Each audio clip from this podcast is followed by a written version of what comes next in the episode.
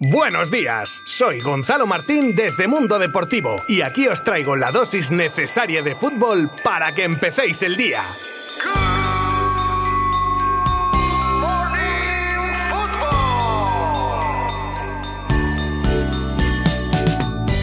Comenzamos con nuestro ya habitual repaso de los partidos jugados el día anterior y hoy va a ser la cosa más breve de lo normal, ya que solo se jugó un partido de Copa del Rey, el que enfrentaba a Ponferradina y Español, y que, aparte de tenerme hasta medianoche para poder conocer el resultado, sirvió para que los pericos se clasificasen para los octavos tras empatar a uno en el tiempo reglamentario y tener que llegar hasta los penaltis, donde los catalanes se llevarían la tanda por 1 a 3 con un Diego López Salvador parando dos lanzamientos de los bercianos y hoy tenemos unos cuantos partidos que, como siempre, podréis seguir desde nuestra web y nuestras redes sociales, a saber, Leganés Real Sociedad, Cartagena Valencia, Eibar Mallorca, Linares Barcelona, Mirandés Rayo, Real Valladolid Betis, Atlético Baleares Celta y Alcoyano Real Madrid.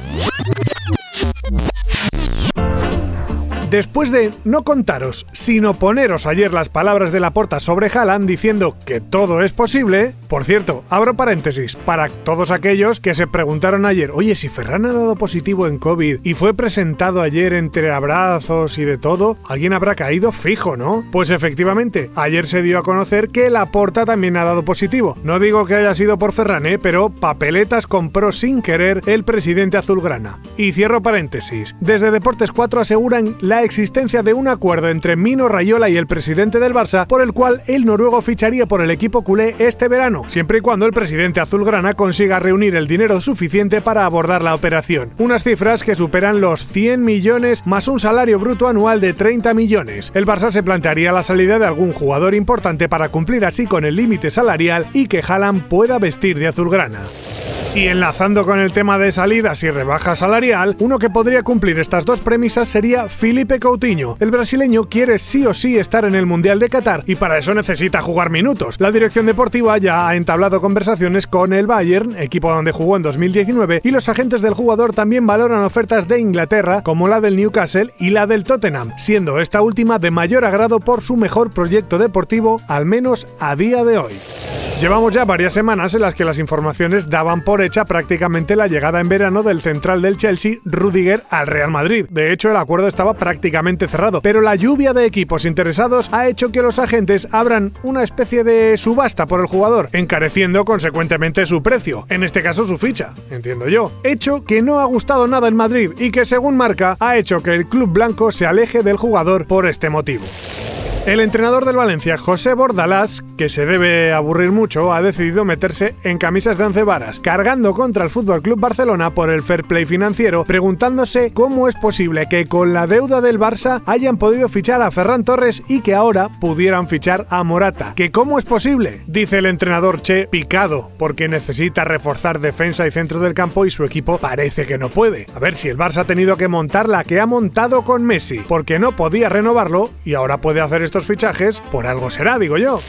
Y ahora viajamos a Italia, o a Canadá, más bien, desde donde llega un bombazo con el acuerdo entre el capitán y símbolo del Nápoles, Lorenzo Insigne, y el Toronto Football Club por cinco temporadas y media. El jugador de 30 años acabaría la temporada con el equipo italiano y viajaría a la MLS en junio según Fabrizio Romano.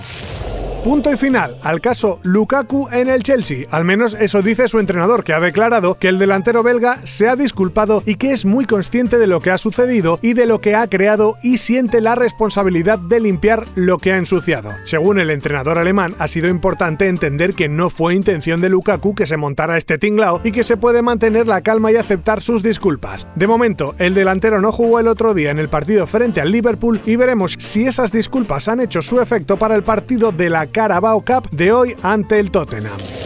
Y venga, y toma y dale. Al PSG le crecen los enanos con las críticas a sus estrellas. Uno que es un traidor que se quiere ir, otro que no está rindiendo lo que debería. Y la otra punta del tridente, el brasileño Neymar, es ahora el centro de la diana para el ex del equipo parisino Jerome Roten, o Roten, no sé cómo se dice, que afirma que Ney envejece, gana peso sin parar y no lleva un estilo de vida adecuado. Cuando tienes más de 30 no es como con 25, y si haces tonterías, lo pones todo en riesgo, dice. Oye, oye, oye, oye, que yo envejezco, gano peso y puede que no lleve una vida todo lo saludable que debería. No seré yo Neymar Jr. y no me he dado cuenta. Espera un momento que voy a mirar la cartilla. No, no, no lo soy, no.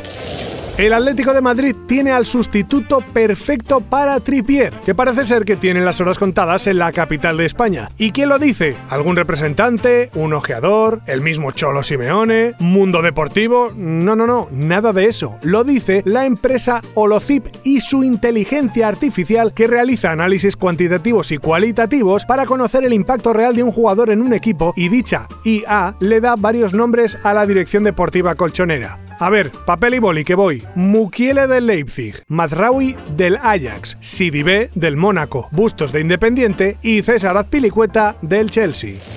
Ahora para terminar os voy a confiar el secreto mejor guardado de Cristiano Ronaldo para mantenerse en esa espectacular forma a sus 36 añitos. Ya sabemos todos que el portugués es un obseso del cuerpo y amén de una genética envidiable, pues también tiene sus truquitos con ciertas técnicas y tratamientos. Y en cuanto a esto último parece que CR7 recurre mucho a las cámaras de oxígeno o cámaras hiperbáricas, en las que se respira oxígeno puro a una presión superior a la atmosférica, produciendo así un incremento del oxígeno disuelto en el plasma, con lo que el proceso de recuperación de tejidos es mucho más rápido. Que sepáis que he hecho los deberes y los interesados en una solo tienen que gastarse unos 25 o 30 mil euros de nada. Mira qué buen regalo para Reyes.